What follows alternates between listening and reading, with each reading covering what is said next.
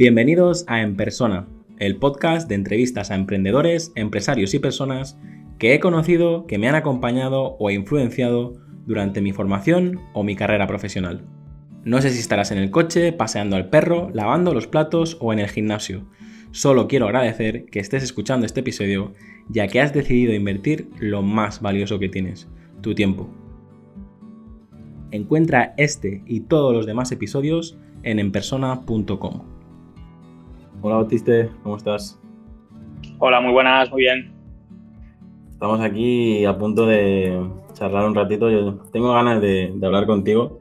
Ya hemos comentado algunas veces que como que siempre me das un poquito, un pasito por delante, ¿no? Y digo, no, no, este, aunque esté hablando conmigo, lo tengo que frenar, ¿eh? a ver si lo Y por eso estás aquí. ¿Qué te parece si, si empezamos con las preguntas? Pues dale caña, encantado. ¿Qué libro le recomendarías y en qué formato te gusta leer? Pues no tengo así un libro súper favorito de la vida, eh, pero sí que de los últimos que he leído últimamente, eh, me gustan dos, que uno es de, más de en plan desarrollo personal y uno es más en plan desarrollo profesional de alguna forma. El de desarrollo personal es Vivir con Abundancia, de un, de un autor que se llama Sergio Fernández, que por cierto te he visto en el Instagram que has posteado una recopilación de libros, de, que hoy cuando estamos grabando San Jordi, y uno de ellos es de Sergio, de Sergio Fernández, ¿no? Sí, sí, sí. De, hecho, soy afiliado de Sergio Fernández. un día, algún día os contaré todo esto, pero... Anda, no eh, sabía. A mí Sergio Fernández es un, un autor que... Porque él ha hecho uh, Vivir con Abundancia, pero hizo el primero que me gustó a mí es eh, Vivir sin Jefe. Y es el que, el que tú has visto en el listado. Sí. E hice un listado precisamente para celebrar San Jordi que es... Em, los libros que más me han cambiado. Y Vivir sin mm. jefe es el típico libro que en vez de tener mucha paja, es como un listado, ¿no? Es como un listado de, puntos que tienes que eh, dominar para poder uh, trabajar por, tu cuenta, ¿no? Mm. Y a mí me, no sé, me, marcó mucho el punto de vista que tiene Sergio Fernández de, de, no depender de los demás, de, bueno, es que lo tenéis que leer, es tiene una manera de pensar que es brutal. Y luego él eh, está haciendo seminarios, está haciendo muchos más libros, tiene un canal de YouTube con, yo diría, miles de, de vídeos súper potentes. Y bueno, para, yo siempre he dicho, uh, Batiste, que no se puede ser un, buen emprendedor o un buen profesional si no tienes desarrollada la, parte personal. Y, y, él, ya digo, es, es una de las de las personas que, más domina este tema y además él es muy bueno sistematizando, pero luego también se sabe rodear muy bien de gente muy buena y hmm. acaba creando, pues bueno, ha creado una, una plataforma bastante. De hecho, me está dando una excusa para poner el link de, afiliados en, los comentarios del programa. ¿eh? Sí, pues mira, ya te he dado una idea. Pues sí, a mí este autor me gusta bastante. Leído de abundancia, ¿no? He leído de abundancia y casi todos los demás también. Lo descubrí por uno que tiene a medio, digamos, a cuatro manos con Raymond Sancho, que se llama Misión Emprender, que es así amarillo. Eh, lo descubrí en la biblioteca de mi ciudad me lo leí y digo, ostras, este chico interesante. Y me puse a rascar, rascar y al final me los he leído todos, menos el primero que tiene que se llama El Sorprendedor o algo así. El resto me los he leído todos, me, soy súper fan. Y después, de, a nivel de desarrollo profesional, hay uno que me gustó mucho hace relativamente poco, que se llama MBA Personal, no sé si lo has leído. También, también.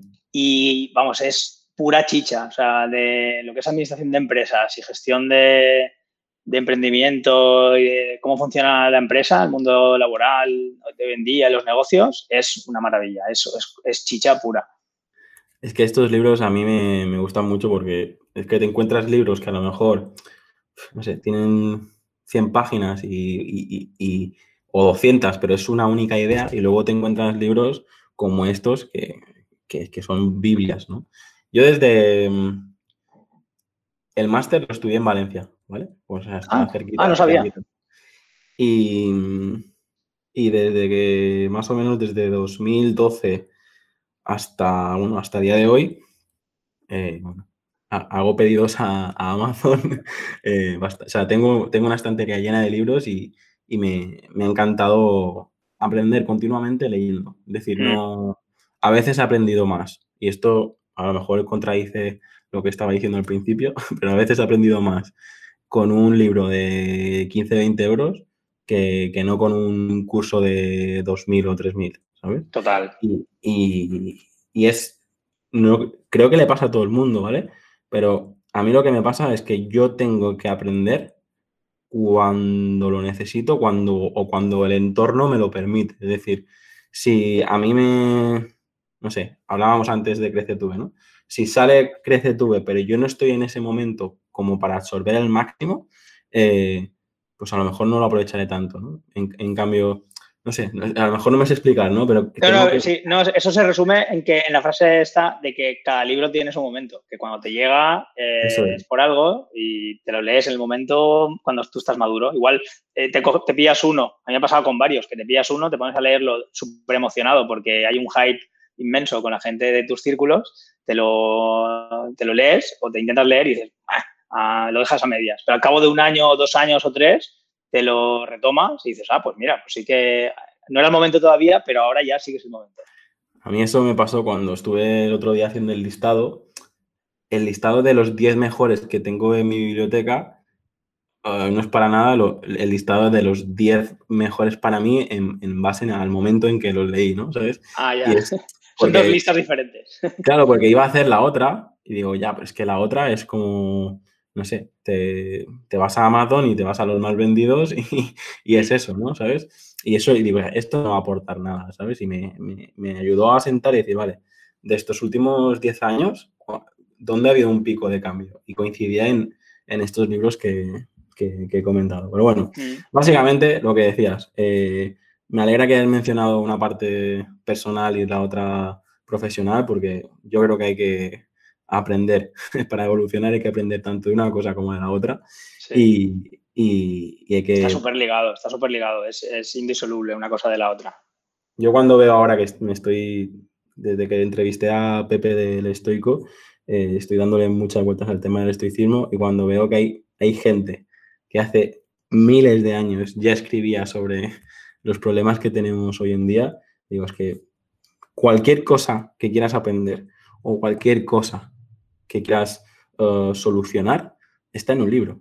Mm. Por lo tanto, eh, lo que tengo pendiente y, también me han recomendado últimamente es empezar a leer clásicos.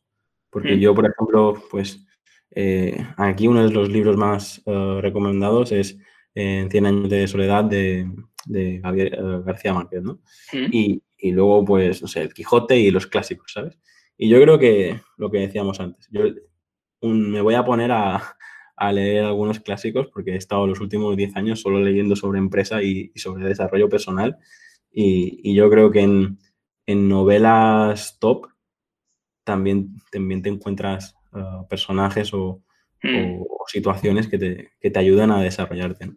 Bueno. Eh, siempre sacas cosas, sí. De ficción y de no ficción siempre hay, hay perlitas. Vamos con la siguiente. ¿Cuál es tu película favorita y cuál es tu serie favorita?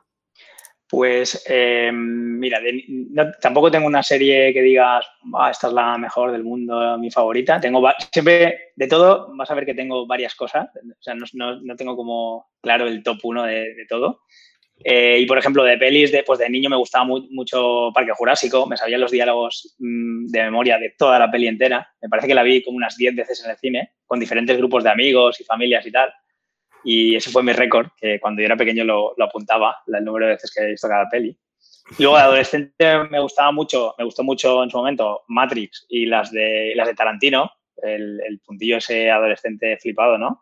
Y de las últimas que he visto así ya de más adulto, eh, bueno, me han, gustado un montón, ¿no? Pero me gustó mucho Interstellar también, de películas. Y lo que es todo Pixar, Pixar en general, como empresa y como creadores de, belleza y de historias, me, flipan. O sea, soy ultra fan, que también me he leído el libro este que tienen que se llama Creatividad S.A., que está súper interesante, te lo recomiendo si no te lo has leído.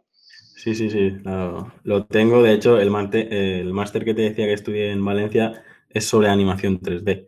O sea, ya, creo, que ah, ya lo, creo que ya lo he comentado alguna vez, pero yo estudié la licenciatura de comunicación audiovisual, me metí en el mundo de la dirección de cine, dirigí cortometrajes tal, luego me metí en, en el tema de la animación 3D y justo en el momento de, a ver si iba a trabajar en la película de Tadeo Jones o no, eh, pues eso, al final hice un, giro de timón, porque voy a hacer aquí una explicación, a ver si, si la gente lo, lo, entiende, ¿no? Pero una de las cosas que, que pasó por mi cabeza en ese momento era una película de animación, nosotros vamos con nuestros hijos o, o, de pequeños a verla y es una hora, una hora y media, ¿vale? Pero para hacerla hay, hay como 10 años, ¿no? Es decir, o sea, Desde, que se escribe el guion, se diseñan los personajes, eh, se hace todo el storyboard, sea, sea, eh, se modelan los personajes, luego se animan, se iluminan, se les pone el pelo, se les pone las texturas, eh, efectos especiales, se renderiza todo esto y tal. O sea, es un trabajo brutal, ¿no? Mm. Y en, ese, en el momento en el que estaba, pues hubo un, bueno, falleció un, familiar, ya lo contaré, algunos ya lo he contado, eh, y en ese momento dije, yo no me voy a ir 10 años a... Más, es que es como, como ser un poco, iba a decir vagabundear, ¿no? Es decir, porque el tema está en que, pues a lo mejor si ganas 1.500, 2.000 euros, pero estás viviendo en Vancouver o estás viviendo en, Londres o en París o, incluso en Madrid. Estás mal viviendo. Y es, sí, estás, estás mal viviendo. Llega un momento, ¿no? Ya, o sea, si, lógicamente, si llegas a Pixar o si llegas a, esos niveles, pues, pues digamos que como, como el fútbol, ¿no? Es decir, hmm. tienes, tienes un caché, tienes un nombre y acabas acabas eh, jugando en las mejores ligas y teniendo un buen salario. Lo que me pasó a mí es eso, es que tengo la sensación de que cualquier industria, al final es una industria. Tú te, te jodes y es, eres como un tornillo, te cambian por otro y ya está. Ya, ya. Y, en ese momento dije, mira, más que ser un tornillo que aguanta la, la matrícula de un Ferrari, pues, pues O sea, si, yo hubiese llegado a Pixel, estaría aguantando. Está bien la metáfora, sí. Sería, sería el tornillo que aguanta el Ferrari, ¿sabes? Mm. Pero, claro, soy el, solo el tornillo, ¿sabes? Digo, mira. Prefiero ser un Seat Panda, pero soy mi propio Seat Panda o mi, bueno, o mi BMW o mi. lo que tú no, quieras. No, no, no, yo, yo dije, yo dije, prefiero ser un 600 aquí, yo elijo el color, yo elijo qué meto dentro, yo elijo hacia dónde va el volante cada vez y, bueno, ahora creo que esto en, en Petit Comité, ¿sabes? Eh, ahí al lado del fuego con una botella de, vino. Un whisky, alguna, ¿eh? Vez, alguna vez, con un whisky, alguna vez sí que lo, sí que lo he comentado, pero no sé si, si ya lo había dicho abiertamente en el podcast, pero yo creo que eso, estamos, eh, todas las decisiones que tomamos nos, nos, nos marcan y a mí, por ejemplo, estoy súper orgulloso porque tengo gente que, que, fue mi profesor o que o fueron compañeros que, que jolines, tío, o sea, mm, sí, están en los créditos de, Juego de Tronos o están en los créditos de, cosas súper potentes, sin, ir más lejos, por aquí han pasado... Pero son la cola de león. Sí, sí, sí, yo prefiero ser el la cabecita. de cabeza de ratón, claro.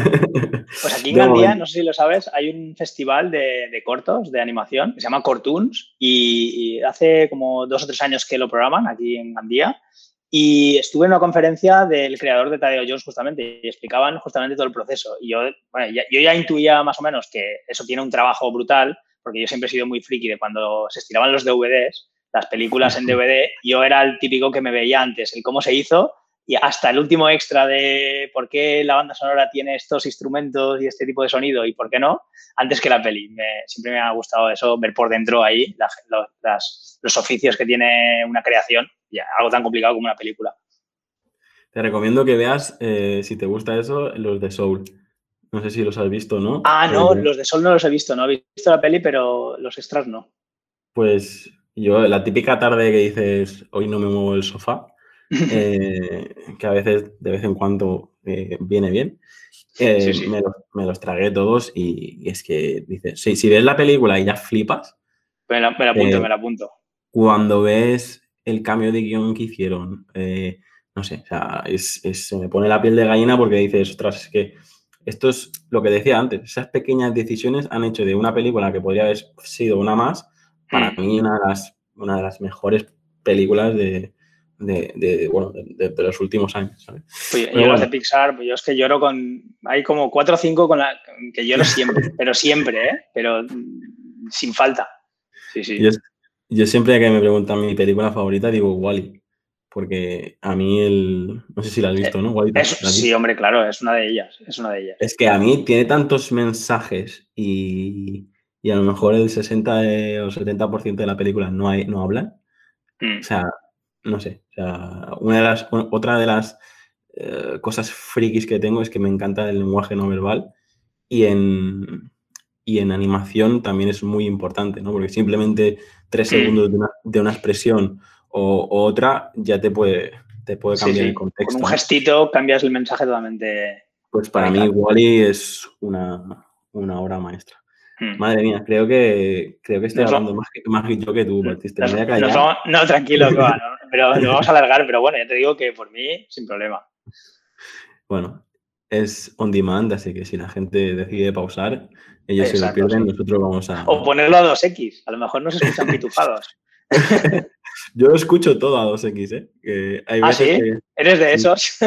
sí, sí, yo, yo soy de los que escucha todo a 2X. De hecho, os, confeso, ya que estoy hoy confesando cosas, eh, mis, mis, propios episodios, si, si, me escucho a cámara, o sea, a normal, eh, me, noto como a cámara lenta. Es que no me, ni me soporto a mí mismo, ¿sabes? o sea, me tengo que escuchar a, por dos porque si no, creo que hablo demasiado lento. Y, bueno, aquí otra, otra confesión, o sea, cuando edito y cuando me escucho, por dos. Y, y luego me pasa que pues hablábamos antes de, de CreceTube, cualquier formación, yo siempre lo miro todo por dos. Y cuando de repente hay un live o un, directo, digo, joder, ¿qué está pasando aquí? Porque me, no podemos acelerar la realidad, el espacio-tiempo, por favor. De hecho, os reto a todos, todos los que conozcáis a Boluda, eh, a ver si soy capaz de escuchar a Boluda por dos. porque, nivel hardcore, ¿eh? Eso es como un por cuatro de, de, cualquiera. De vaya, vaya, vaya que sí. Eh, Baptista, no sé si te has movido mucho de la terreta, pero eh, dinos a ver qué lugar te gustaría visitar y cuál es el mejor lugar donde has estado.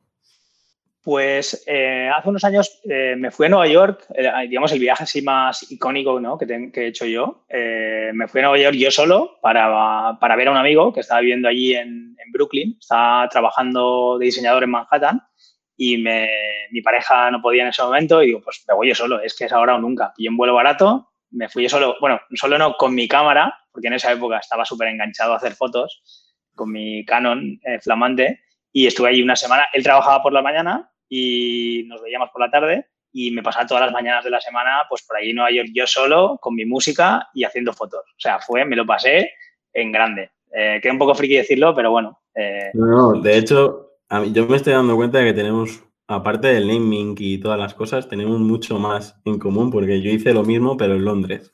Un ah, amigo que estaba trabajando allí y me pasó lo mismo. Él trabajaba por las mañanas y por las tardes eh, estábamos juntos. Y por las mañanas ya me ves a mí recorriéndome Londres con mi cámara, pero claro, no, no tenía 3G, porque claro, en ese momento no había el roaming ni, y, me veías a mí con mi inglés de Magaluf pasando por paseando por Londres y encima mm, parezco medio guir y todo el mundo me hablaba con un inglés perfecto. Eh, bueno, ya te digo, yo fue una de las, lo que tú dices, nadie me acompaña, tranquilos, voy solo. Y, y, la verdad que es, es, es una gran experiencia. Eh, Estuvo muy guay. Nos metimos un poco, bueno, no nos metimos en líos, pero casi, porque por la noche nos metimos en, en, un, en un, par de parques para pillar una buena perspectiva del skyline de, de Manhattan y nos la jugamos ahí un poquito, pero bueno, al final, por suerte, no, no pasó nada. Porque eh, mi colega Quique también le gustaba bastante la fotografía y por las noches, tarde-noche, al atardecer, nos íbamos a sitios así chulos para tomar la foto y tal. Y aparte de eso, pues no sé, he estado yo soy bastante urbanita, he estado en, en, algunas capitales de Europa y tal, en Roma, en París, en Berlín, me gustó mucho Berlín también, con mi pareja. Eh, y de que me gustaría visitar, pues la verdad es que todo lo que pueda. O sea, yo creo que de todos los sitios seguro que sacas cosas. Me gustaría mirar una cosa tan sencillita como el norte de España, que no lo tengo muy visitado. Solamente he estado en, Bilbao, eh, pero me gustaría estar también en, visitar Galicia, visitar Asturias y demás. Y lo que surja, o sea, todo lo que, todo lo que me dé la vida. En realidad. No puedo evitar, es que no puedo evitar decirlo. Yo he estado en Galicia, he estado en Asturias, pero no he estado en Bilbao todavía. ah, mira, al contrario. tendríamos que hacer un, tendríamos que hacer un, cambio. Es, a mí, eh, lo bonito de, España creo que es esto, ¿no? que te puedes ir tanto a Canarias como aquí en Baleares o te puedes eh, recorrer el sur o, te puedes ir al norte y, son como, tanto a nivel cultural como a nivel gastronómico como a nivel clima, todo es un cambio que dices, wow, o sea, yo siempre digo... Baleares tampoco he estado, ¿ves? Por ejemplo, cuando vaya ya... Pero si te pegas, así solo tienes que saltar el charco, el charquito, el charco Sí, sí. Pero te has ido a Nueva York, pero no has... El mini charco, podría ir casi nadando. que va, ¿eh? Que mucha gente se sorprende cuando llega a Mallorca o, a Formentera, Ibiza y tal, porque os pensáis que, en, de hecho, gente de mis compañeros del máster ahí en Valencia se, pensaban que Mallorca era un trozo de tierra con dos palmeras. Y, bueno, ya a todos os digo que estáis invitados, pero en este caso, si, si, te viene, ya te digo, te, te hago un tour para que, no sé, ahora me dirás si te gusta comer, beber o, qué. para, tumbar, para tumbar los mitos, los falsos mitos de, Baleares.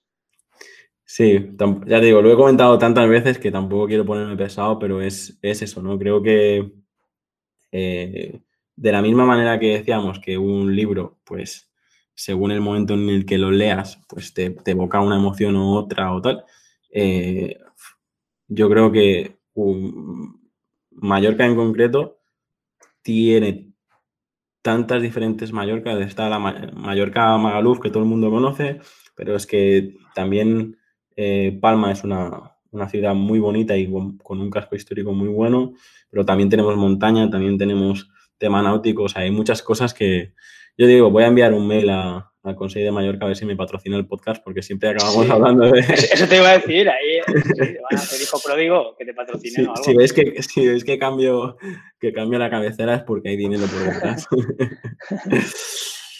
bueno, venga, vamos a seguir. Eh, retos, retos que tengas pendiente de cumplir y, y, de lo que has conseguido hasta ahora, de, de qué te sientes más orgulloso. Pues eh, retos, pues no sé, tengo bastantes. La verdad es que me queda un montón de cosas por hacer que me gustaría algún día, como por ejemplo escribir un libro, como por ejemplo aprender a cocinar, a cocinar bien. No lo hagas sobre naming, porque si te me adelantas ahí también ya me...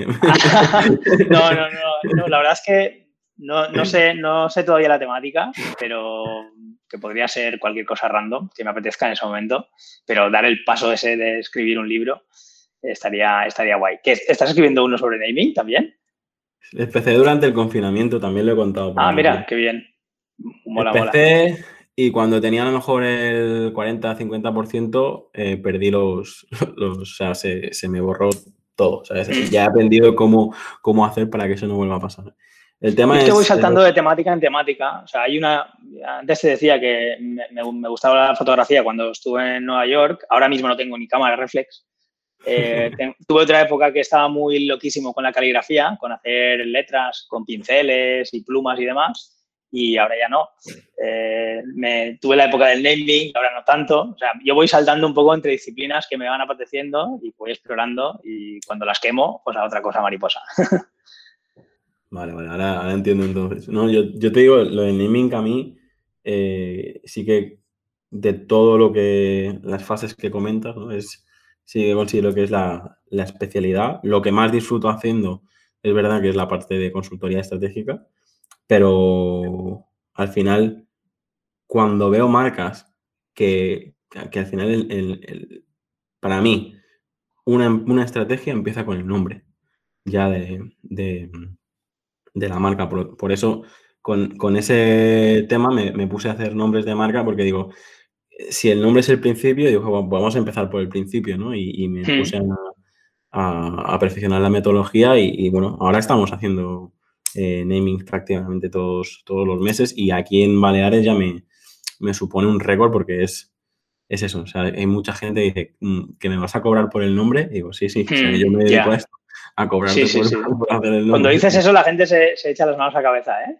Eso es, es curioso. bueno, es curioso. No, yo, los entiendo, la verdad, porque es algo tan, digamos, eh, especializado y que la gente, si ya hay mucha gente que no le da valor a cosas como el diseño o el marketing, pues a una cosa como poner un nombre que todo el mundo eh, es capaz de poner un nombre a su hijo o a su perro o a su eh, mascota, pues claro. Y aquí yo siempre digo lo mismo. Todo el mundo puede abrir el ordenador y empezar a diseñar. Todo el mundo puede mm, empezar a escribir, pero sin embargo hay escritores de muchísimo nivel y diseñadores de muchísimo nivel, incluso, yo que sé, artistas de... todo el mundo puede cantar, pero hay cantantes que son número uno en su disciplina, ¿no? Pues es eso. Así, sí, todo el mundo puede nombrar, pero no significa que todo el mundo pueda hacerlo bien o pueda hacerlo estratégicamente, ¿no? Y yo creo que se entiende porque esto se lo he dicho a mucha gente y, al final he acabado pagando el presupuesto y, y haciendo el proyecto, ¿no? Pero yo he pasado de la fase de, hey, chavalín, eh, me puedes, eh, en dos o tres días, eh, mientras te duchas, vas, pensando un nombre, ¿no? De esa fase de 2013-2014 a que ahora, pues, se plantea un, buen briefing, una buena plataforma de marca, una buena estrategia y, nos dejan trabajar, ¿no? Y al final es como, es como salen los resultados. O sea que mm. poco a poco la gente va, al menos en mi entorno, lo va entendiendo y lo va, y lo va valorando. Me ha costado todo el pelo que veis que me falta, pero, sí, que, sí que lo estoy consiguiendo. y, trabajo chulo. ¿De qué te sientes más orgulloso de haber conseguido? Pues la verdad es que de, haber conseguido eh, dedicarme a lo que me gusta realmente, de haber, haber virado mi carrera, porque yo empecé estudiando informática se me había metido en la cabeza eh, por alguna razón que tenía que estudiar algo técnico porque tenía más salidas y los ordenadores son el futuro y los ingenieros son el top de la sociedad y el resto no. Eh, me habían contado esa mentira. Yo me la había creído y, me cambié, me cambié a lo que realmente me gustaba que, y me apetecía, que era el, diseño. Entonces, me siento orgulloso de haber hecho ese, cambio y que mis padres, por suerte, me lo permitieron y me lo entendieron y de, y de, y ganarme la vida con ello, la verdad. Desde ahora tengo, este año cumplo 40 y desde los 23 que me gano la vida con esto. O sea, estoy súper orgulloso de eso. Joder, pues sí, sí. Eh, yo creo que es la mejor decisión que podemos tomar. Porque tú, Baptiste, siempre has, siempre has trabajado en tu propio estudio en tus propios proyectos o, o has trabajado en alguna empresa? No, yo he estado trabajando por cuenta ajena desde 2005, si no recuerdo mal, hasta 2015, no, hasta 2016, 11 años. Y en 2016 eh, ya emprendí por mi cuenta, me hice autónomo y eso, llevo desde, desde ese año por mi cuenta como, como freelance. Ah, muy bien. ¿Qué, ¿Qué te gusta hacer con el tiempo libre? ¿Con qué te pasa el tiempo volando? Pues me gusta bastante eh, leer los libros estos flipados que hemos comentado antes, libros de no ficción, de mentalidad y de marketing, emprendimiento y todas estas cosas. Mm. Eh, hace, la verdad es que hace bastante tiempo que no me leo una novela. Bueno, en verano a veces me leo novelas de ciencia ficción que me gusta bastante. A mí me gusta bastante, cuando no, cuando me quedo con la lista de tareas a cero, me gusta bastante ordenar. Eh, me, relaja mucho ponerme los libros por orden, los siempre he sido así. Cuando tenía CDs, cuando era joven, los CDs me los ordenaba todos al milímetro, me tocaba mucho las narices que mi hermano me los cogiera y me los cambiara de sitio. Y, nada, y ahora pues también me gusta jugar al pádel y, ir, al, ir, al, teatro con la family. tenemos aquí en Gandía un pequeño teatro familiar que los sábados programan cosas bastante chulas para todos los públicos. Y, y eso, y poco más. Bueno, antes me gustaba mucho también ir a conciertos y a festivales, cuando no tenía descendencia, que ahora tengo dos peques, dos niñas. Y bueno, aunque, aunque se puede, aunque realmente eso ha cambiado para todos, ¿no? Ya con la pandemia eso ya ha dejado de existir. Los conciertos y los festivales de, pop y de rock eh, han muerto un poco, pero bueno. Ahora no sé cómo lo van a solucionar, pero sí que empiezan a, intentar volver a hacer eh, eventos. Pero yo creo que es, es complejo, ¿no? hay una parte de la sociedad que, está todavía un poco, un poco encojonada y, es normal. Mm. Sí. ¿Cuál dirías que es tu mayor virtud y cuál dirías que es tu mayor defecto? Pues yo creo que las virtudes, las dos que más yo creo que presentes tengo, las he cogido de mi, de mi padre y de mi madre, la de mi padre es capacidad de trabajo, o sea, trabajar como una bestia sin parar. y de, y de mi madre el don de gentes. Yo creo que, me, que es algo que he descubierto mm, recientemente, ¿no? Es decir, antes no era tan echado para adelante, ni tan vendedor, ni tan, digamos, eh, persuasivo, ¿no? Desde, desde que tengo mi, propio negocio, pues eh, he desarrollado eso de forma un poco sin, sin padecer, ¿no? De forma mm, seminatural. Y haciendo un poco retrospectiva, digo, joder, pues si es que mi madre era, así, era una super líder de su familia y era, vamos, y todo el mundo la conocía por la calle, hablaba con todos, etcétera, etcétera. O sea que he cogido de ellos dos eso. No te queda más remedio cuando lanzas tu propio proyecto. O sea, todos aquellos que lancen su, propio proyecto y, no les gusta vender o no saben vender, eh, que se Estás condenado. Estás condenado, sí, sí. Pero yo, eh, uno de los pocos episodios que he hecho sin, eh, sin invitados, sino que me he puesto yo a hablar, eh, había uno que era vender es ayudar. Y creo, ¿eh? o sea, si, si, no, si no es un episodio de, del podcast, es un blog o algo que he creado hace poco. Hmm. Eh, y es, como lo pienso, ¿no? Es decir, si, si tú realmente tienes claro a quién quieres ayudar con tu servicio y lo encuentras, cuando le vendes, es que le estás ayudando. Yo, el día que entendí eso, eh, ni ads, ni funnel, ni, historias. Es decir, yo al menos eh, eh, yo estoy consiguiendo eso, que, prácticamente todos los proyectos vengan de, gente muy satisfecha, ya sea en las consultorías o ya sea en el, proyecto. Y eso, tío, o sea, de pequeño me lo decían, decía, mm, haga lo que hagas, hazlo bien y no te faltará el trabajo, ¿no? O sea, de hecho, recuerdo un profesor de la universidad que me decía eso, ¿no? O sea, ya seas cámara o ya seas el que, el que organiza el cable, eh, hazlo lo mejor posible y, no te faltará el trabajo, ¿no? Y es que, no sé, ahora me ha venido esto a la cabeza porque recuerdo eso, pues cuando tú estás organizando un evento eh, con un montón de gente, como coloques el cable mal, a lo mejor tropieza a alguien y, se lía. Eh, y el espectáculo se convierte en eso. Y, mm. y, es eso. Yo creo que si, realmente estás a gusto con lo que, con lo que estás haciendo, se debería vender solo, ¿sabes? Entre comillas. Entre comillas, porque siempre, siempre tienes que tener ese don de agentes que tú, que tú comentabas, ¿no? Claro, y aportar cosas sin esperar nada a cambio también, que es el vender sin vender, este que dicen, ¿no? que a mí, es que a mí también me pasa eso, que, vendo solo, o sea, me entran proyectos. Mm, sin ir más lejos, mira, justamente ayer en, en Twitter le comenté a un, a un chico que estaba entre dos logos, eh, lo típico que pone mucha gente, eh, a ver, Twitter, ayúdame a elegir entre estos dos logos que me han, hecho, no sé dónde, o no, sé quién. Y los dos eran, con todo el, con todo el respeto, eran horribles. Pero no me limité a decir, eran, eran oye, que son horribles, ninguno de los dos. Le dije, oye, ninguno de los dos me parecen adecuados porque esto y porque esto, eh, una serie de razones, con dos tweets, eh, le expliqué un poco lo que mi punto de vista. Y no solo eso, sino que en cinco minutos me cogí el programa de diseño, le planteé una propuesta de, tal, se lo, se lo casqué ahí, se lo puse en el Twitter y, he conseguido un lead así, o sea, sin, sin, sin, esperarlo me refiero, ¿sabes? Vender porque, me ha salido de dentro. Vender es ayudar, le has ayudado y has, y has, y has captado un nuevo, un nuevo lead. y la semana que viene hemos quedado para hablar. O sea, una cosa bastante loca. Pero claro, si estás pensando de primeras que a ver si le vendo a este tío, qué tal y qué cual, eh, eh, eh, digamos, ese, ese fuego interno de, abrirte el ordenador y decirle, no, a ver, ¿cómo te lo explico? Más que explicártelo en dos tweets con dos párrafos, te lo voy a demostrar con, un gráfico, con un... lo que estoy diciendo, te lo voy a hacer en un boceto, tipo servilleta, pero en vez de servilleta, pues una, un, lienzo que es gratis. O sea, abrir un archivo es gratis.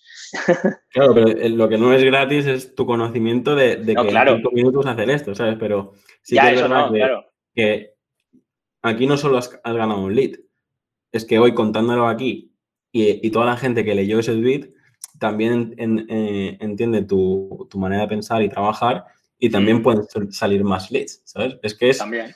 Al final se trata de que se, trata de que cuando ayudas eh, hace este efecto, no sé si es el karma o qué es, pero, pero, funciona, ¿no? Sí, y, sí, y, estamos hablando, es decir, yo, yo siempre digo que a la gente no le gusta. A, nadie eh, le gusta que le vendan, hmm. pero a muchísima gente le gusta comprar. Y yo siempre, este es el eslogan de, esta temporada y es, si, si consigues que, tu marca eh, venda, es decir, ya cuando mejores tu marca, esa es, cuando mejores tu marca, ya no estás vendiendo, sino que te compran. Hmm. Y, por eso el auge de las marcas personales. Y yo, por ejemplo, cuando veo gente como Elon Musk o gente así que está trabajando su marca personal súper bien, ¿qué pasa? Que cree lo que cree, tendrá miles de personas detrás. Y luego a lo mejor, eh, el otro día estaba viniendo las, las, empresas con más, eh, con, más dinero, las más top en el mundo, y muchos no, no tienen, no sé, por decir algo, Florentino Pérez, que la ha liado bastante esta semana. Eh, no tiene su perfil en, LinkedIn o su perfil en, Twitter. Mm. Primero porque no creo que crea y segundo porque no le hace falta. Pero, no sé, creo que sí que es una marca personal, pero no, no, la, no la trabaja o, no sé, eh, Amancio Ortega. Yo creo que, o sea, todo lo que dicen los medios sobre él, si lo dijera él mismo, aportaría muchísimo más. No sé. Aquí, bueno, vamos a seguir. Eh, Batista, yo creo que sí que tendríamos que, haber avisado a los dos a nuestras familias para que no nos esperen para comer. Nos van a pelar. Eh, esto significa que estamos disfrutando y, espero que vosotros que estáis escuchando también. Venga, vamos con una pregunta ya, a ver si, si te mojas. ¿Qué vicio tienes que nos puedas confesar? Pues la verdad es que voy a quedar un poco así de tal, pero no tengo ninguno que digas mm, eh, vaya vicio eh, inconfesable o semi-inconfesable. Bueno, sí. hecho que puedas confesar, los inconfesables te los guardas. claro, que pueda confesar eh, es que me muerdo las uñas o me, las mordía porque llevo como seis o siete meses controlándole a, saco y lo estoy consiguiendo. Toco madera, pero, pero me las mordía a saco, pero de rollo hacerme sangre sangre directamente. Desde pequeño, ¿eh? Desde pequeño y es un vicio súper feo y por mis narices que lo tengo que superar y en eso estoy, poniéndome líquidos y, pensando... no eres el único, ¿eh? O sea, la primera vez que me contestaron esto en el podcast, dije, claro, yo esperaba que me dijera el café, el chocolate, el té, me dice, me muerdo las uñas y digo, hostia. Y, no eres el único, así que, también se debería estudiar un poco por qué, ¿no? Habéis, eh, habéis cogido el, hábito de...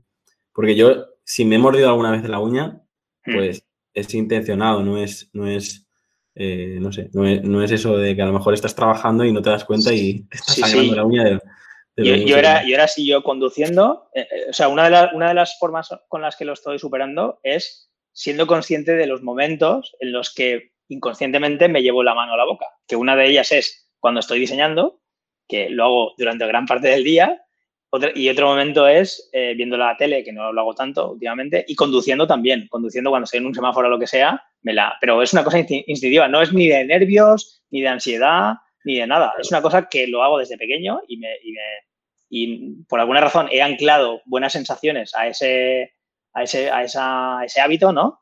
Y, me produce placer. Mm, pero ya te digo que me, estoy quitando. Lo primero es reconocerlo y luego ya a ver si, se puede hackear, ¿no? Sí, eh, exacto, hackearlo, exacto. Ser autoconsciente, hacer una labor de, eso, pues de pensárselo mucho, de eso. Yo sé cómo puedes hacerlo. Mira, dejas de diseñar, dejas de conducir y dejas de ver la tele y ya está.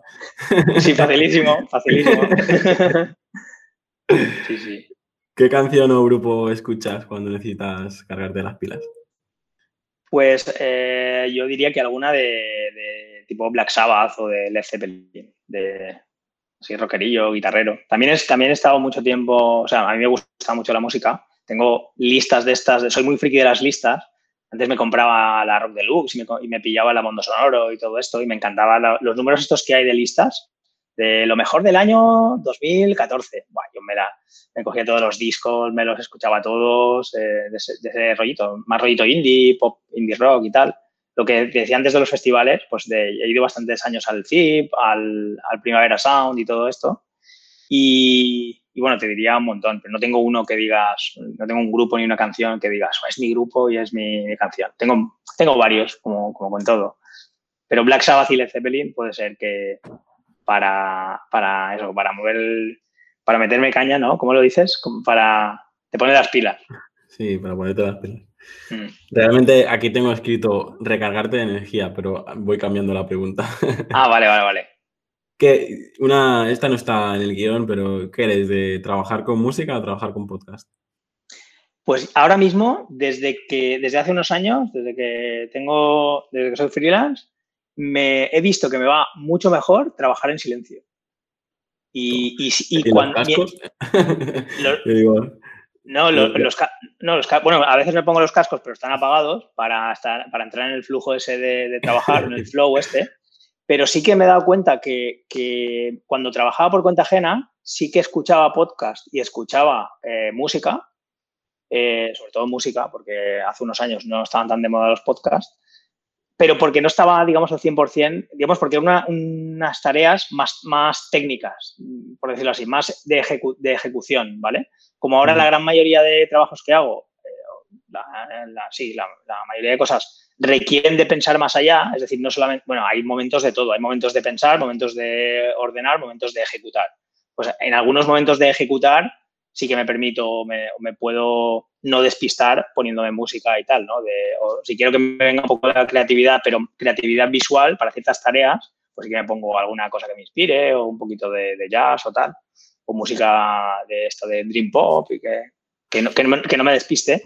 Pero como el 90% del, del, rato estoy en, en tareas de, que requieren concentración y foco, eh, porque digamos estás haciendo, estás haciendo tareas del propio negocio, no ejecutando diseño, ejecutando una composición o un cartel o un logo o una web o lo que sea, pues eh, me he acostumbrado a, trabajar en silencio. Y eso está relacionado con lo que decías antes de que cuando te pones a algo, eh, que decías antes, ¿no? enfóquete en eso, ¿no? Y, me va bastante bien trabajar en silencio, porque me enfoco más y, me, y me, sale ante la... o sea, sale antes el trabajo y puedo terminar antes. Yo cuando es lo que tú dices, depende de la tarea, eh, he probado de, todo, pero reconozco que incluso me he llegado a poner el típico ruido rosa o ruido blanco de este de... Sí, sí, Para, para irme, pero lo mejor es eso, eh, o jazz o, o estas... Eh, a veces necesito para concentrarme canciones sin letra instrumentales de bandas sonoras. Hmm. de hecho, hay una... Lo que antes hablabas del anclaje, ¿no? De que te muerde las uñas y tal, pues eh, yo tengo una canción eh, que no recuerdo el título porque es enorme, es una, la, típica de música clásica de Mozart, hmm. K, 442 o algo así es, y, mil cosas más, que es escucharla y es como, no sé, como eh, como el, no sé, como si llamas al perro que viene correcto, pues yo, pues yo escucho esa canción y, en plan, y entro en, en, foco. Y, a, los que os cuesta a lo mejor eh, entrar en ese momento de, de, concentración, de foco, de flow, eh, probadlo, ¿no? Si tenéis, pero tiene que ser una canción que descubráis, ¿no? Porque si, vos, si es vuestra canción favorita, probablemente la, la acabéis claro. Pero a mí yo lo, lo he hecho inconscientemente pero digo, ostras, es que no me, no me doy cuenta y, y es, es, una canción de música clásica que a lo mejor dura 12 o 15 minutos y está tan bien hecha que si te la pones en bucle eh, no, no te das cuenta, ¿sabes? Es, es mm. súper... Y, y, esas tareas que, que, tú decías que requieren concentración, yo cuando veo muchas veces que, que él está haciendo directos y tal, dice, no, yo estoy trabajando. Y dice, ¿cómo estás viendo un directo mientras trabajas? O sea, es que. Imposible, es... imposible. Eh, porque no estás ni a una cosa ni a la otra. Para mí lo mejor, si estás enfocado, es el silencio absoluto. Eh, puede haber un, incluso, no sé, algún ruido por la calle y tal, pero es que está comprobado. O sea, bueno, en mi caso es así. No hay mejor que el silencio para trabajar que lo que estás, porque solamente te oyes a ti mismo lo que estás pensando. No tienes, no tienes ni siquiera la música que te despista menos que la música y la letra, pero estás, estás, ya te digo, que estás hablando contigo mismo. Pero ahora que estamos teletrabajando, pues sí que a lo mejor me puedo permitir momentos de silencio y tal, pero con la, con la agencia aliena, tío, o sea, teléfonos sonando, gente entrando por la puerta, tal, eh, es... Eh, es verdad que tú tienes una agencia, ¿no? Y hay bastante gente allí, ¿no? Sí, sí, ahora estamos todos en nuestras casas Hmm. Pero justo, justo antes del confinamiento estaba pensando en, en ampliar, porque aquí éramos como 7, 8 personas y cuando venía algún colaborador algo, pues de repente nos, eh, estos son 80 o 90 metros cuadrados hmm. y, y, la mitad prácticamente es, digamos, el, el despacho o la sala de reuniones. Y, hmm. y era como demasiada gente ya, estáis apiñados. De la, pandemia dijimos, bueno, pues eh, vamos a coger el local de al lado. Y menos mal que no lo hice porque al final estamos todos, eh, todos teletrabajando y, y, al final el único que viene aquí ahora es, ahora es, hmm. ahora es demasiado grande, ¿no? Porque estoy, estoy aquí y, todo el mundo está teletrabajando. Y yo creo que seguiremos así porque, porque también nos hemos dado cuenta de las, de las ventajas que tiene, ¿no? Al final, hmm. Eh, aunque no os lo creáis, en Mallorca se pueden decir, hacer una hora y media o dos de coche para llegar a, los diferentes sitios y si, un trabajador se ahorra ese, desplazamiento, al final se, agradece muchísimo. Hmm. Em, vamos a seguir, eh, porque veo que, nos vamos a quedar sin comer, tanto tú como yo. Así que la siguiente ya sabes que es una de las más potentes y las que más me gusta hacer y es ¿qué es la felicidad para ti? Esta es complicada, ¿eh? eh pues, mira, pues está un poco relacionado con lo que comentábamos antes, ¿no? Y para mí la felicidad es, es como un sinónimo de, paz, de, orden, eh, de minimalismo, de silencio, de tranquilidad y en un sitio que te inspire, que te guste y si es con gente que te a la que le importas y que te la que quieres y que te quieren, pues mejor que mejor, ¿no? Pero para mí es sinónimo de, paz, ¿no? De alguna forma. Y hacer algo que te, que te, guste, claro, en ese momento. O no hacer nada. Es decir, que también pensar y pararse un rato a pensar y reflexionar y mirar al techo, eh, dejar un poco de aire en la cabeza, es, necesario. Es... Si tuviera la oportunidad de, hablar con Baptiste de 10 añitos, ¿qué, ¿qué le dirías? Pues le diría, mira, lo que hemos comentado antes, eh, que decíamos que en la, por lo menos en mi colegio nos contaban la historia de que eh, el camino recto y el camino que tienes que seguir es, tienes que ir a BUP, lo de la FP es prohibido, es para losers y eso es mentira. Eh, el camino recto es ir a BUP y luego a la universidad y si es técnica vas a ser más super top que si es una de letras si eres ingeniero, lo que te decía antes, ¿no? El, rollo este de que el que vale, vale y el que no para letras, ¿no? Y el ingeniero es el, amo del mundo y tal. Pues yo me, comí ese discurso porque todos a mi alrededor me lo decían y me lo, me lo tragué.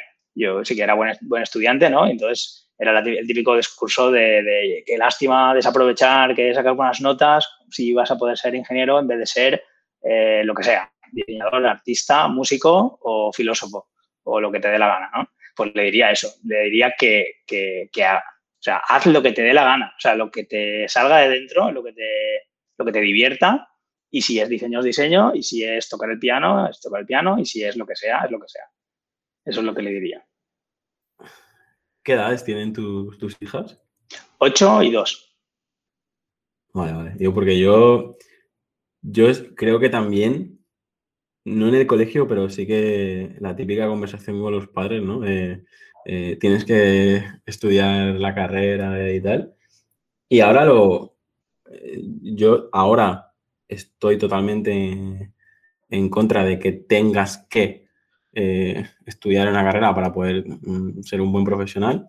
Lo que sí que veo con distancia es que probablemente yo me hubiese metido en un FP de audiovisuales y en vez de, hacer la licenciatura y probablemente pues, hubiese cambiado por, por, completo el... Total. Yo también. yo me arrepiento mucho de eso, de no, haber, de no haberme hecho caso a mí mismo, porque a mí cuando me contaban lo que era la FP en el colegio, decía, ostras, pues, pues joder, ganarse la vida ya con un oficio y tal es súper sexy, ¿no? Aparte de ganar dinero, es ganar dinero con algo, haciendo algo con las manos o con tu cabeza o con las dos cosas por lo que te van a pagar. O sea, me parecía súper atractivo.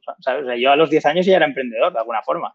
Pero no, pero claro, me fui al camino eh, ortodoxo de BUP, más CO, más selectividad, más, más eso, más los años de universidad que te lo pasas muy bien, eso hay que decirlo, pero que en mi caso no sirvieron para nada. O sea, no, en informática yo no hacía nada. Yo, yo creo que sí que nos.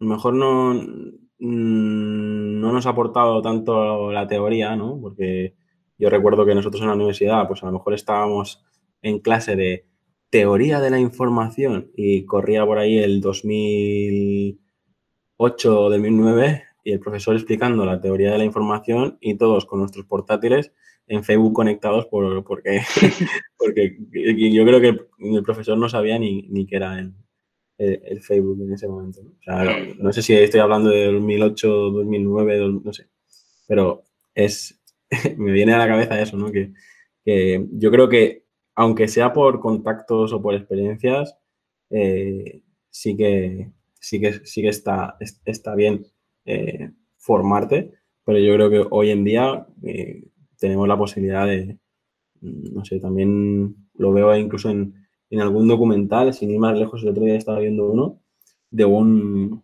un chico africano que se ha convertido en un programador de la hostia y lo ha aprendido todo gracias a, a pues eso, un pequeño ordenador que le regalaron, una pequeña conexión a internet pública y, y, el tío está creando ahora un, un, imperio, ¿no? Y dices, ostras, es que si quieres, eh, ahora ya lo tienes todo, todo a tu disposición. El, el tema es eh, también leí hace poco un libro que decía que, no sé si era Warren Buffett o alguno de estos así potentes, que explicaba a la gente cómo ser millonaria, pero la gente no le hacía caso. ¿no? es que al final la información es, es para todos, está allí. Y, es que está ahí, claro, es que está YouTube, está Google, es gratis, claro. Tenemos tantos memes de gatitos y no sé qué que nos despistan y que, claro, sí. que luego al final no, llegamos a lo que... Sí, hay un gurú de estos que no recuerdo quién es, que tiene una frase muy buena que dice que hoy en día la gran desigualdad es, es la, motivación, o sea, lo que va a marcar la, desigualdad, ¿no? El, que tú te puedas ganar la vida o puedes, puedas tener éxito, entre comillas, sin comillas, es las ganas que tú tengas de aprender. O sea, si no tienes ganas, pues vas a estar en, inferioridad de condiciones de, respecto a alguien que sí que tenga ganas. Algo tan sencillo. Anteriormente era el capital, era el dinero que tenía tu familia, si tenías tierras y tal, pero hoy en día la gran diferencia la supone la, motivación que tú tengas y eso sale de dentro. mucho más democrático, sin, lugar a duda. ¿Cómo ves el futuro? Eh, muchas veces pregunto el futuro a nivel medioambiental y tal, pero desde que está todo el tema del COVID me limito a, preguntarte cómo verás pues, tu, pequeño estudio, todo lo que estás haciendo y tal, cómo, cómo ves el, nuestro sector de trabajo freelance, encargos. Eh, pues yo desde mi punto de vista lo veo, vamos, genial. O sea, no sé, hay una cantidad de oportunidades ahí fuera que, que si tienes motivación y te mueves un poquito y tienes contactos y eres proactivo y, sales ahí a aportar cosas, hay oportunidades, pero a casco porro. O sea, una cosa increíble. Eh, y no solamente en diseño, sino en todo el sector digital. Eh, es algo que ya lleva unos años así, pero yo creo que cada vez va más. O sea, las profesiones digitales están aquí y las que se pueden ejercer en remoto están aquí, han llegado para quedarse y para, vamos, para, no sé, súper bien. Lo veo muy, muy optimista, de una forma muy optimista, la verdad. Yo lo veo también así, pero luego está, porque está nuestra realidad y luego está la realidad de, digamos, del cliente que, nosotros nos peleamos que sin, que sin Neymar, que si eh, marketer no sé qué, que si nos, ponemos, nos ponemos etiquetas y yo muchas veces, a día de hoy, después de 10 años, todavía soy el informático, ¿sabes? Cuando, yo no, o sea, realmente mi trabajo tampoco es eh, nada, no soy, una patata como en temas informáticos. Pero bueno, mm. es, yo creo que tenemos todavía, y sobre todo en la parte de branding, eh, tenemos mucho por hacer, ¿no? Porque la gente ya está pues entendiendo más o menos cómo funciona el marketing digital. Yo le pago, antes le pagaba, le pagaba a Telecinco, ahora le pago a Google, antes le pagaba a El País, ahora le pago a Facebook y, hmm. y sigo teniendo y sigo teniendo tráfico. ¿no? Pero eh, en, branding, tío, creo que creo que allí sí que va sí que va a explotar los próximos años cuando la gente realmente entienda eh, el construir la marca de, uh, con los valores y, desde un punto de vista estratégico desde el principio. Porque yo sobre todo que estoy trabajando mucha, con mucha gente sin ir más lejos, empecé a trabajar esta semana uh, con una empresa que lleva más de 80 años, y, me decía, no, si es que nosotros no tenemos estrategia, no tenemos tal, y, y sí la tienen, lo que pasa que mm, como no tienen la formación, no tienen este... Eh, al final tienen tanto barullo que tienes que eliminar, eliminar, eliminar, eliminar para quedarte con los atributos, con los valores, con la cultura, con la personalidad, con la esencia de eso. Hmm. Y a partir de ahí, cuando ya tienes eso claro, pues lo comunicas, ¿no? Pero, o sea, no sé, es, creo que hay mucho por hacer, así que estoy de acuerdo contigo y a ver si...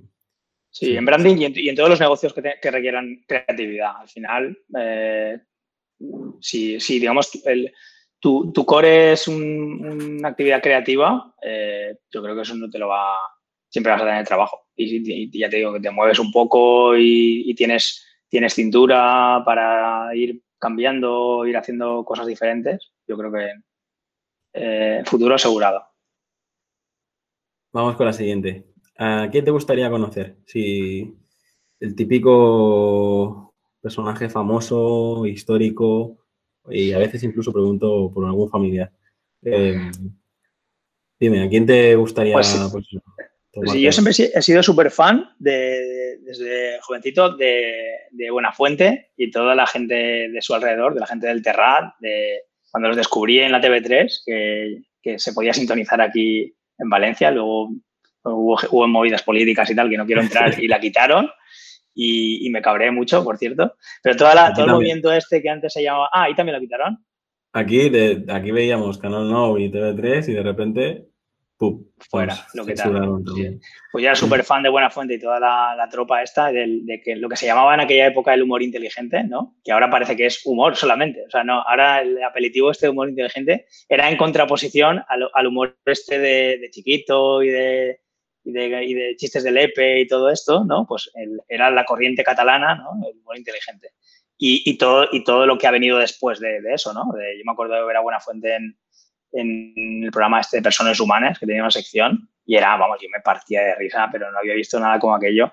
Y supongo que, eh, no sé, conocería gente de este estilo, a Buenafuente, a Broncano, a, Berto, todos estos. Sería, sería guay de, de, ver. O en una sala de guion de uno de esos, de uno de esos programas, ¿no? De, de, un, late, show de estos y tal. Sería muy guay. Lo tengo pendiente, de hecho, ir alguna vez en la vida de público a Buena Fuente. Eh, no lo he conseguido todavía.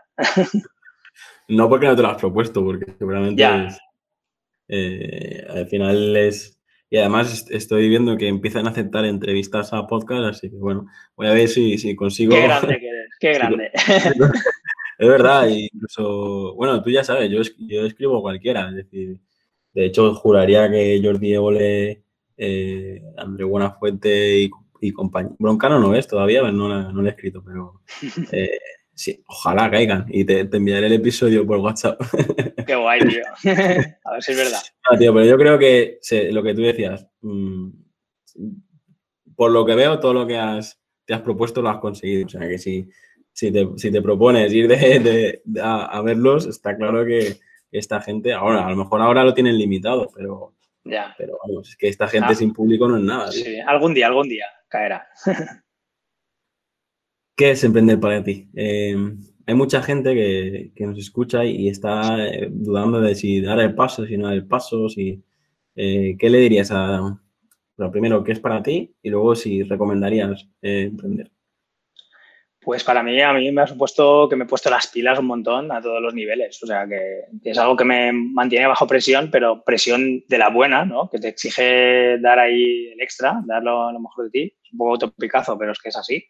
Y te ayuda a conocerte mejor también. O sea, te ayuda a, conocer cómo te relacionas con otros a, a todos los niveles. O sea, para comunicarte mejor, para ser más productivo, para descartar lo que te distrae mm, de forma rápida, que hay muchas cosas que te pueden distraer, para cuidarte más, para cuidar tu cuerpo y tu mente también, las dos cosas. Eh, yo en, 2019 decidí eh, hacer dieta y perdí 15 kilos, pero, pero por una razón, para, para rendir mejor en, el trabajo. Ah, tú también lo decidí, pero, pero, ahí me quedé. Sí, sí, pues yo fui a una nutricionista eh, después de Navidad y pesaba 95 kilos. Y yo tampoco mido tanto, yo mido 1,77 creo, o 75.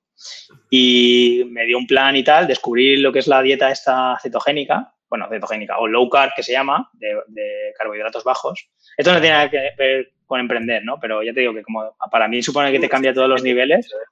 Yo, yo, yo he acabado en el hospital por, por no cuidarme, es decir, por exceso de trabajo y por...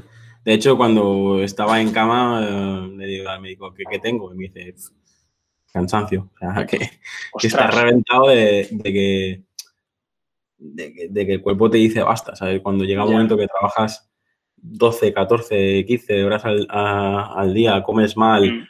No duermes, eh, tal, el cuerpo dice, pongo el freno de mano ahora y así a lo mejor nos salvamos, ¿no? La hostia te la pegas, pero, pero al menos, pero al menos eh, a mí te digo, o sea, creo que lo que estás diciendo ahora es súper importante y yo, desde que soy papi, que el el mayor va a cumplir tres la semana que viene y dentro de tres meses eh, viene la segunda. Ah, sí, lo escuché en un podcast en uno de los últimos. Enhorabuena, tío. Gracias, gracias. Y la verdad que es, es, es eso, ¿no? creo que ahora me estoy forzando a, cuidarme un poco más, pero es lo que hablábamos antes, es el tema de los hábitos, ¿no? De la misma manera que eh, a ti te pasaba lo de las uñas, pues yo al final, pues el otro día, por ejemplo, sin ir más lejos, puso en Twitter que me empezaron a linchar por todos los lados. de, eh, es muy heavy eh, lo que voy a decir, pero en 2020 he andado, de media, he, andado uh, unos 3.000 pasos al día y en 2021 unos 2.500 o así. O sea, está la imagen por ahí por el Twitter. Y es ridículo, o sea, ¿qué, está pasando? Que coche, casa, o sea, perdona, casa, coche, oficina, oficina, eh, coche, casa y así todo el rato, ¿sabes? Hmm. Y al final, es eh, lo que decía antes, ¿no? El primer, el primer, eh, la primera cosa que tienes que hacer para solucionar algo es identificar el problema. Y ahora que lo he identificado, pues mira, voy a aprovechar que mi mujer está embarazada, vamos a ir a andar, vamos a hacer un, un poco también de tiempo en, en, familia, pero más sano. Y tú decías, no tiene nada que ver con emprender. Joder, yo creo que si no nos echamos gasolina, no mm. conseguiremos nada. Si, estamos, si estamos rotos, eh, al final no, no, seremos capaces de, conseguir nada. Exacto, eh, si somos el motor, si no tira el motor. me vienen mil cosas que comentaros, eh, porque me, vienen, sin ir más lejos, el otro día estaba viendo un episodio de, de New Amsterdam, una serie que os recomiendo a todos, y el director del hospital, que dirige a no sé si a, miles de personas, a cientos, pero es un hospital en medio de Nueva York, que es enorme. Al final lo que hace es detectar por qué la gente no está rindiendo y la gente no estaba rindiendo por, porque no comía bien, no dormía bien y porque no tenía tiempo. Eh, lo soluciona, ya, lo, ya veréis cómo, y dices, hostia, es que a veces, pues lo que has dicho para mí es, es básico para querer emprender, es el, el, conocerte a uno mismo y, cuidarte. yo lo he dicho mucho y, ahora no me queda más remedio que, empezar a aplicarlo porque también la báscula, en mi casa me decían, Baptiste, que cuando llegues a los 100 kilos vas a, vas a explotar. Y yo estoy ahí, ahí, estoy ahí, ahí rozándolo. Vamos con la siguiente pregunta. ¿Cómo te gustaría ser recordado? Pues en esta pregunta, la verdad es que tengo una contestación un poco curiosa y es que me da un poco igual, porque cuando, cuando esté muerto me, importará más bien poco, ¿no? Y, es también un poco, bueno, esto lo, lo ligo con lo de Pixar, ¿no? La, película esta de Coco, ¿no? Que solamente quedan vivos en el mundo de los muertos mientras alguien te recuerde, ¿no? En el, en, el, en el más allá, ¿no? Bueno, en el mundo de los vivos, mejor dicho. Y, y, y vas desapareciendo poquito a poco. Entonces me da, me da, queda un poco raro decirlo, pero me da un poco igual, la verdad. Eh, podría decirlo de que como una buena persona, ¿no? Pero como buena persona es tan relativo, que para cada uno es tan relativo de buena persona, o buen padre, buen profesional, o amigo de sus amigos, pues no sé, son un poco topicazos, ¿no? Porque es muy relativo. Lo que para ti es una buena persona, para mí a lo mejor es un cabrón, y al o al contrario. ¿Qué lema te define? Pues tengo varios, eh, pero uno de ellos eh, de los últimos tiempos, el que más me gusta, una frase de estas de, de gurú, es que me encanta cambiar de opinión porque eso significa que he aprendido algo. Y esa frase me, define un montón. de hecho, en los últimos años yo me he tumbado un montón de prejuicios que tenía y de creencias y de, y de historias mentales que tenía y, y las he tumbado. Y eso significa que he aprendido. Pues estoy totalmente de acuerdo. Yo creo que no. De hecho, yo sí, no tengo un diario, pero sí que cuando noto esta sensación de, que me estoy contradiciendo a mí mismo, digo, aquí hay una, un aprendizaje que tengo. Un aprendizaje, claro, y no pasa nada. Es que la gente, hay mucha gente que, defiende sus ideas, pero a muerte y de, no se bajan del burro. Eh, y, en todos los ámbitos, ¿eh? en la política, en, no, sé, en, no sé, en lo que sea, en ideología en general. Eh, y no, ven, no ven un poco más allá. Y, no sé, yo, romper esa... tengo que decir aquí que gracias al podcast yo, yo era bastante... Eh, me, sale nazi, pero perdonad por la expresión, ¿vale? Pero hmm. en el sentido de que yo era, emprender es la única opción. O sea, si eres, hmm. si, eh, ¿cómo era la frase que leí una vez?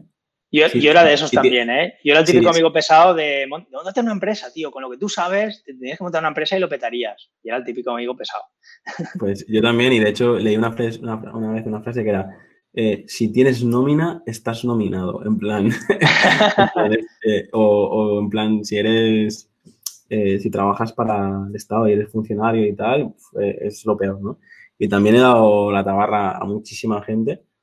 Y yo creo que todo depende del, propósito, ¿no? Si ya sea ya seas funcionario, ya seas trabajador o tengas tu propio proyecto, para mí, como decía Simon Sinek, es el por qué, ¿no? O sea, mm. yo creo que es, eh, es, es, lo más importante. Si, si encuentras eso, ya Claro, lo que pasa es que hay, mucha, hay muy, muy poca gente, según mi experiencia, que tiene claro ese porqué. Es decir, yo soy funcionario y hago, soy profesor de no sé qué, porque me encanta ah, dar clase de lo que sea, ¿vale? Pero es que la, gran, una gran parte de personas es porque así ya me saco la posición y tengo el titulito y tengo la plaza y ya a vivir. O sea, esa es la razón última. y eso me da, no sé, me da mucha pena, más que rabia me da, me da pena. O sea, que tu vida se reduzca a sacarte una oposición y estar trabajando todo el, todo el día en el mismo sitio, eh, no sé, me da un poco de, lástima, la verdad.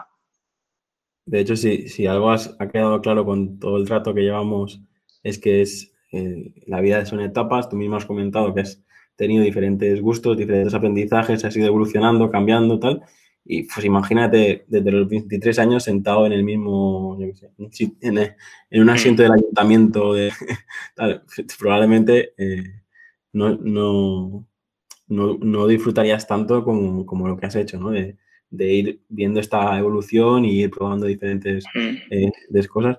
Yo, a ver, eh, es lo que te digo, no hay que entrar en ni bueno ni malo, todo es eh, todo depende de lo que decías antes, del equilibrio y, desde el punto de vista en, que se mire. Pero yo creo que eh, con las posibilidades que tenemos hoy en día y con la situación que nos viene, porque no, todo ha llegado ya, eh, emprender te permite tener diferentes fuentes de ingresos, te, permite tener esta libertad y, yo creo que yo creo que en cierto modo cuando venga el momento del boom de la robótica, el mundo de tal, eh, creo que la gran mayoría tendremos que, ser como pequeños freelance autoempleados donde trabajas en hmm. dos o tres.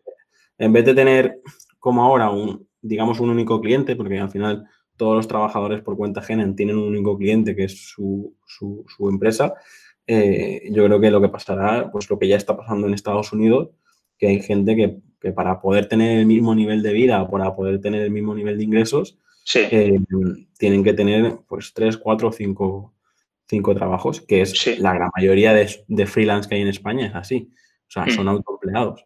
La peluquería, el, mecánico, el fontanero, tal, son, autoempleos más que un, emprendimiento en sí. Pero bueno, eh, Baptiste, creo que ha quedado claro que nos llevaríamos muy bien.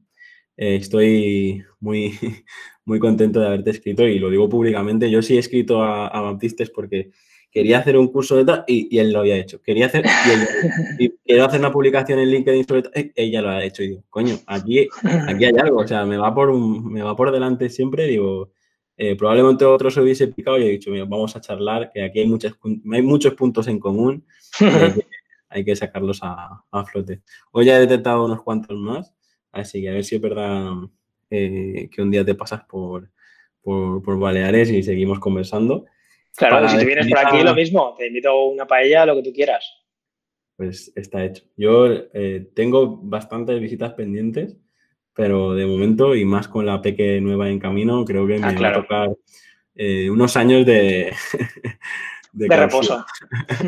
sí, sí. Em, Batiste, eh, siempre la última pregunta, ya lo sabes, es para agradecer el tiempo que has dedicado y bueno, y la verdad que ha sido bastante hoy.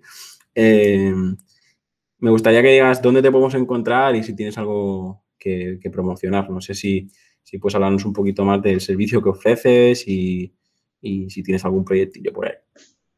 Sí, pues bueno, me, podéis encontrar si queréis en baptistepons.com. En todas las redes estoy como baptistepons, todo junto. Eh, en algunas soy más, activo que en otras, eh, depende de la época, eh, hago más publicaciones o menos. la verdad es que no tengo mucha constancia. Y nada, y me dedico pues al diseño visual y ahora últimamente me estoy centrando más en el diseño web y diseño digital aunque mi background es de diseño gráfico tradicional, de diseñar marcas, manuales corporativos, catálogos, campañas de comunicación, últimamente me, atrae bastante el, mundillo digital de diseñar web, diseñar apps, aunque le tiro a todo lo creativo, la verdad. Soy bastante culo inquieto y me tengo que contener para no meterme. Ahora me meto en el copy, ahora me meto en el naming, ahora me meto en el marketing, en, finanzas, en un montón de cosas que me, me interesan. lo que llaman multipotencial, que es un poco eh, arrogante decir multipotencial, pero, pero hay un término muy chulo que es relativo al multipotencialismo que se llama, no sé si lo conoces, se llama slasher, lo descubrí el otro día. Slasher, que viene de slash, que es la barra, la barra de cuando escribes una barra, eh, porque es eh, soy diseñador slash o designer slash copywriter slash marketer slash no sé qué. Pues digamos que es un apelativo chulo que descubrí el otro día y qué es lo que me define. Bueno, en definitiva, que me enrollo. baptistepons.com y baptistepons todo junto en las redes. Pues muy bien. Yo te digo, eh, encantado de, que te hayas pasado y hayamos eh, hablado un ratito. Seguramente a partir de ahora pues podemos incluso colaborar y hablar más. Y, nada, estoy agradecido y, a ver si nos han guardado algo para comer. y espero que una vez escuches la, entrevista, pues la entrevista te, guste y, la dejamos aquí para, para que todos nos, digáis qué, os ha parecido, ¿vale? Muchas gracias, Jaume, por invitarme y nada, que estaba muy a gusto, me lo paso muy bien y nos eh, seguimos en contacto por nuestras redes y sitios de internet. Sí, yo creo que hablo más con, vosotros que, casi casi con la, gente de alrededor. Hoy en día, con, todo el tema de comunidades y... Me pasa igual, me pasa igual. Familia digital. Pues sí, una hora. Nosotros, ¿cómo es eso? Eh, bueno, dicen, Dios los cría y ellos se juntan, ¿no? Al final todos los que somos así un poco del mismo, del mismo estilo nos encontramos en, en, en los mismos lugares. Total. un abrazo fuerte. Eh, queda pendiente ese arrocito y a ver si, si charlamos un poquito más, ¿vale? Muy bien, un abrazo grande. Chao, chao. Hasta aquí el episodio de hoy. Muchas gracias por escucharlo y compartirlo en redes sociales. Suscríbete en Apple Podcast, Evox, Spotify o YouTube.